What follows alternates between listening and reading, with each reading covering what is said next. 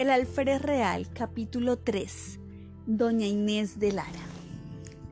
Dejamos dicho que las personas que habían en la sala de la casa a la llegada del padre Escobar eran don Manuel, su esposa, sus hijas y doña Inés de Lara.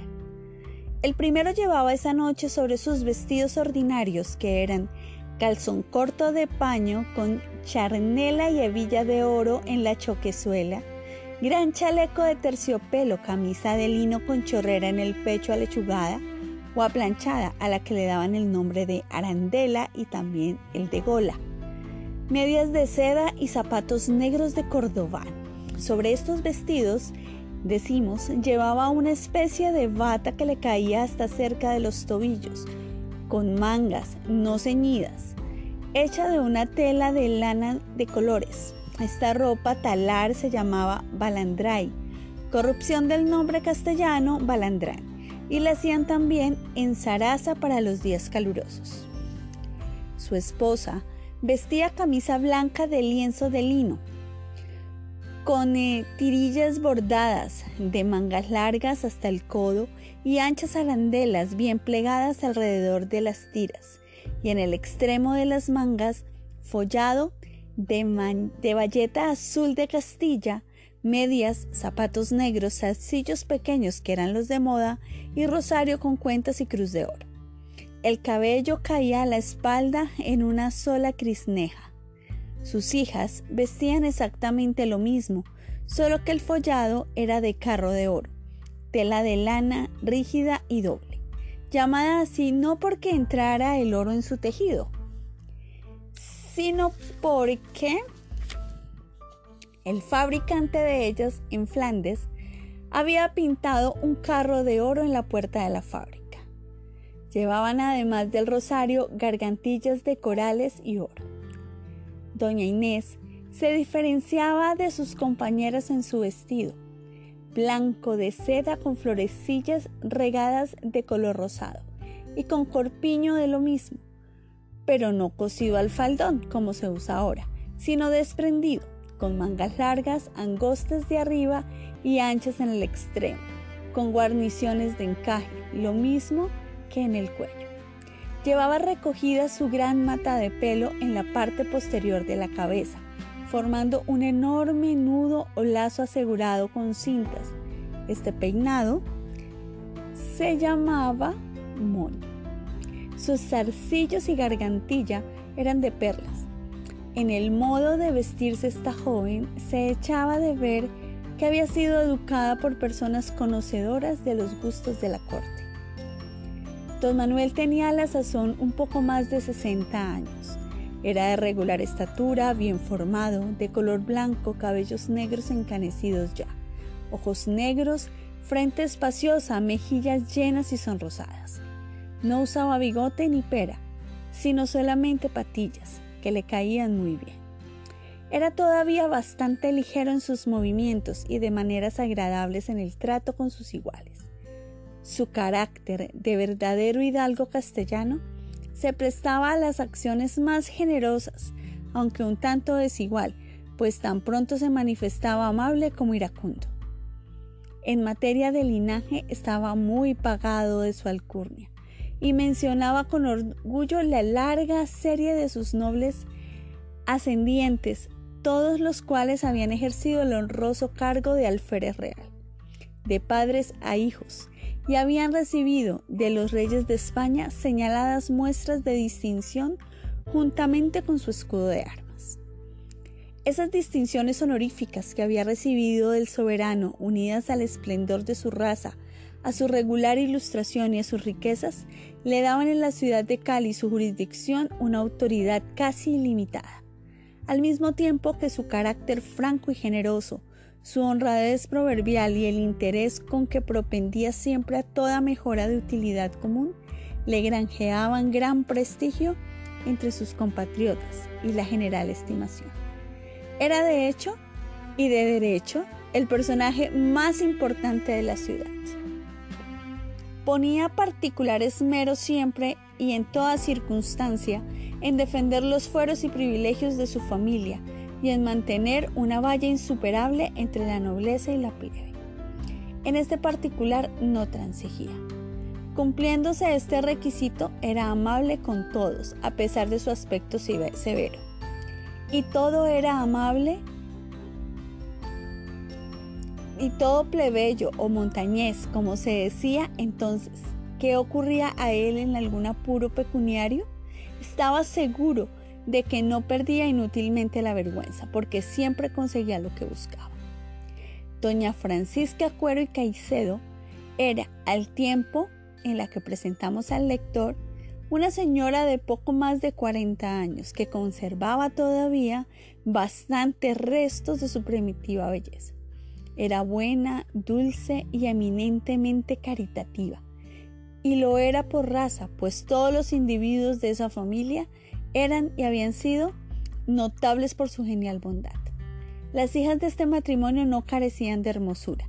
Todas ellas estaban dotadas de buen carácter y habían recibido la educación más esperada que podía darse en aquel tiempo a una joven noble. Educación que en resumen no era gran cosa. Leer y escribir, hilar, coser y bordar, hacer encaje en almohadilla y tocar la clave. Era este un instrumento músico de cuerda de alambre, con teclas, algo semejante al piano moderno. A estos conocimientos añadían los necesarios para administrar una casa y gobernar bien una familia. Pero la persona del bello sexo que más llamaba la atención entre todas las que hemos nombrado era sin disputa doña Inés de Lara. Esta joven, como de 17 años, presentaba el tipo griego en toda su pureza, rostro ovalado, color blanco de perla, cabellos castaños abundantes y sedosos frente espaciosa, nariz recta, como la que los griegos daban a las ninfas en sus relieves, cejas negras suficientemente pobladas, labios rubicundos ligeramente gruesos y boca bien proporcionada. Barbilla redonda con un hoyuelo apenas perceptible en medio, ojos grandes y rasgados con pupila de color de uva y pestañas negras medianamente crespas. Era de estatura mediana y el cuello y las formas de su cuerpo, que fácilmente se adivinaban bajo sus vestidos suavemente robustas y bien formadas, las mismas con la que los escultores antiguos presentaban a Diana la cazadora. Cierta gravedad en el semblante y la majestad en el andar la hacían parecer orgullosa. Si el poeta latino lo hubiera contemplado cuando paseaba con sus compañeras por las riberas del Lili, habría dicho de ella lo que dijo de Venus. En el andar se conocía a la diosa. Inés era huérfana. Su padre, don Sebastián de Lara, noble caballero santafereño, había venido a Cali 20 años antes con su esposa, doña María Portocarreño. Ejercía la profesión de comerciante y pasaba por acaudalado. En Cali nació doña Inés.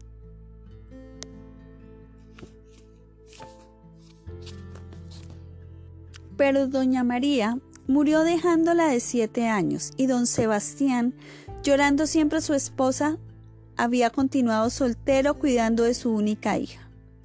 Inés tuvo pues tiempo suficiente para conocer bien a su madre, pudo gozar de las atenciones y caricias que todas las madres tributan a sus hijos en la infancia y retener la imagen de ella grabada para siempre en su memoria. Ocho años más tarde, se vio don Sebastián atacado de mortal dolencia, conoció la gravedad de ella y se convenció de que pronto iba a morir. Don Manuel de Caicedo era su amigo íntimo y además su compadre porque era padrino de Inés. Ellos se habían conocido en Santa Fe, en donde don Manuel había estado por alguna parte del tiempo en su juventud. Esa íntima amistad tenía por fundamento la semejanza de carácter, la honradez acrisolada y la distinguida categoría social de ambos, y se había robustecido con el trato familiar de largos años. Viéndose don Sebastián a las puertas del sepulcro, llamó a don Manuel y le habló en estos términos compadre.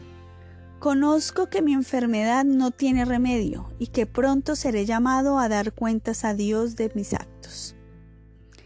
Nada me importaría morir si no fuera porque tengo a esa pobre hija mía, que va a quedar huérfana de padre y madre. Con solo pensar en esto se me parte el corazón. El único consuelo que me queda en tan terrible angustia es la esperanza de que Huerza Merced podrá hacerse cargo de ella y tratarla como si fuera su hija. Porque es su ahijada y porque es hija de este su infeliz amigo, que siempre le fue leal y apasionado. Me falta saber si vuesa merced querrá prestarme tan señalado favor. No se preocupe vuesa merced, contestó don Manuel más de lo justo por su enfermedad que no me parece tan grave. Mediante Dios y los cuidados de nuestro excelente amigo, el reverendo padre Fray Mariano Camacho, no tardará en recobrar la salud. Pero si por desgracia sucediera lo que teme, Dios no lo permita, puede contar con que Inés encontrará en mí un segundo padre, no tan bueno como el que pierde, pero sí muy amoroso y muy interesado en su suerte.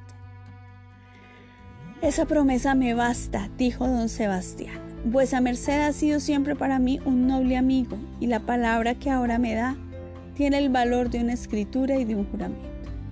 Oiga pues mi última voluntad. Inés tiene parientes en Santa Fe, pero ya nació aquí Aquí está sepultada su madre y aquí descansarán también mis huesos. Está hecha a las costumbres de esta ciudad y es natural que prefiera vivir en su suelo nativo más bien que trasladarse a otra parte a ver cosas nuevas y costumbres diferentes. Yo estimo mucho a los deudos que ella tiene en Santa Fe, porque todos son personas honorables, pero en ninguno tengo tanta confianza como en vuesa merced para el caso de confiarle a mi hija. Don Manuel le dio las gracias por esa prueba de confianza y el enfermo continuó. Creo, compadre, que todo hombre conoce su última enfermedad. Y lo digo ahora por mí. Algo hay en mi alma que me inspira la seguridad de que mi vida se acaba. Sea como fuere, le ruego, oiga mi deseo y mi súplica postrera. Hoy haré testamento y lo nombraré a vuesa merced tutor y curador de mi hija. En mis baúles hallará quince mil patacones, además del valor de las mercancías existentes, que no bajará de otro tanto. Este es el caudal de Inés, que vuesa merced manejará como a bien tenga.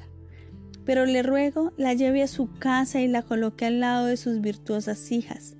No les dará qué hacer porque es muy juiciosa y recatada. Si vuesa merced lo creyere conveniente, trate de casarla en tiempo oportuno con una persona que sea digna de ella, pues no permito que manche su ilustre sangre con enlace desigual. Esto se lo encargo encarecidamente y sé que vuesa merced lo cumplirá, pero en todo caso el matrimonio ha de ser a gusto de ella, sin hacerle fuerza alguna, para que no tenga motivo de quejarse de mí como de un tirano. Con esto terminó don Sebastián con instrucciones y don Manuel le repitió la promesa de que todo respetaría su última voluntad. Pocos días después se realizaron los fundados temores de don Sebastián. Don Manuel le hizo un entierro suntuoso, se llevó a Inés a su casa y la confió con grandes recomendaciones a su mujer y a sus hijas. Recogió el caudal perteneciente a la huérfana vendió por junto las mercaderías y colocó todo el dinero a interés en manos de amigos suyos de probidad reconocida. Debe advertirse que 30 mil pesos en dinero de aquella época tenían casi tanto valor como tienen hoy 100 mil. Inés, que tantos años había llorado a su madre, siguió llorando también a su padre, a quien había amado entrañablemente. Sin embargo, dada su inmensa desgracia, ningún asilo pudo encontrar mejor que el que le ofreció la familia del alfred real.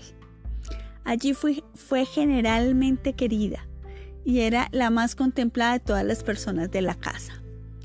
De los bienes de su padre que habían sido dados en venta, solo se reservó para el servicio de recamarera una criada de la misma edad de ella con quien había crecido y jugado desde niña llamada Andrea. Era esta una mulata bien formada de regular parecer, sana y robusta, y adicta a su señora en cuerpo y alma. El dolor que esta niña había sufrido con la pérdida de sus padres era a tan temprana edad influyó de una manera decisiva en su carácter. No amaba los juegos ni las diversiones, rara vez reía. En su semblante se notaba siempre aquel aire meditabundo que es común en las personas que viven de los recuerdos. Era en realidad de carácter dulce, trataba con respeto y cortesía a la familia Caicedo, y en don Manuel tenía cierta especie de confianza debido a que él, por su parte, a pesar de su gravedad genial, no perdió ocasión de manifestarle a su ahijada la sinceridad de su afecto y el vivo interés que tomaba por su suerte. Y no obstante, con esas atenciones de que era objeto, ella no solo sabía, sino que sentía que era huérfana, porque no hay ser alguno sobre la tierra que tenga la virtud de llenar el vacío que deja en el corazón de sus hijos una madre que muere. De esta manera, el conocimiento íntimo de su orfandad comunicaba a su carácter la seriedad propia de la edad madura y la inclinaba a la soledad y al aislamiento. Diariamente se ocupaba en coser o en bordar, y había veces que sobre la blanca tela en que trabajaba caían de sus ojos gruesas lágrimas, que semejaban gotas de rocío y que le impedían continuar la obra. ¿Por qué lloraba esa joven tan rica y tan hermosa a quien parecía no faltarle nada para ser feliz? Pensaba en su madre. Este permanente estado de su alma hacía que no tuviera gusto por recibir visitas cuando la familia estaba en Cali y que estuviera siempre poco dispuesta a escuchar galanteos, siendo, como era, tan bella y tan bien educada y por añadidura tan rica, era natural que tuviera algunas propuestas de matrimonio, y en efecto las había tenido. Esas propuestas eran presentadas al padrino, el padrino las transmitía a la hijada, pero la hijada las rechazaba todas sin admitir discusiones. No había habido todavía un hombre bastante poderoso y afortunado que golpeara con fuerza las puertas de ese corazón dormido para que se abrieran a las dulces emociones del amor. Si hubieran vivido sus padres, habría sido dichosa al lado de ellos, y siendo dichosa tal vez se habría prestado a aceptar los homenajes de algunos de sus apasionados pretendientes. Pero habiéndolos perdido cuando más los necesitaba, se sentía muy desgraciada y en ningún caso hallaba consuelo.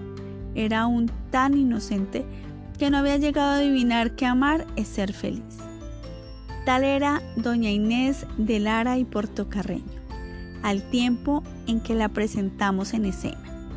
Hacía ya dos años que había muerto su padre y que estaba incorporada a la familia de don Manuel de Caicedo.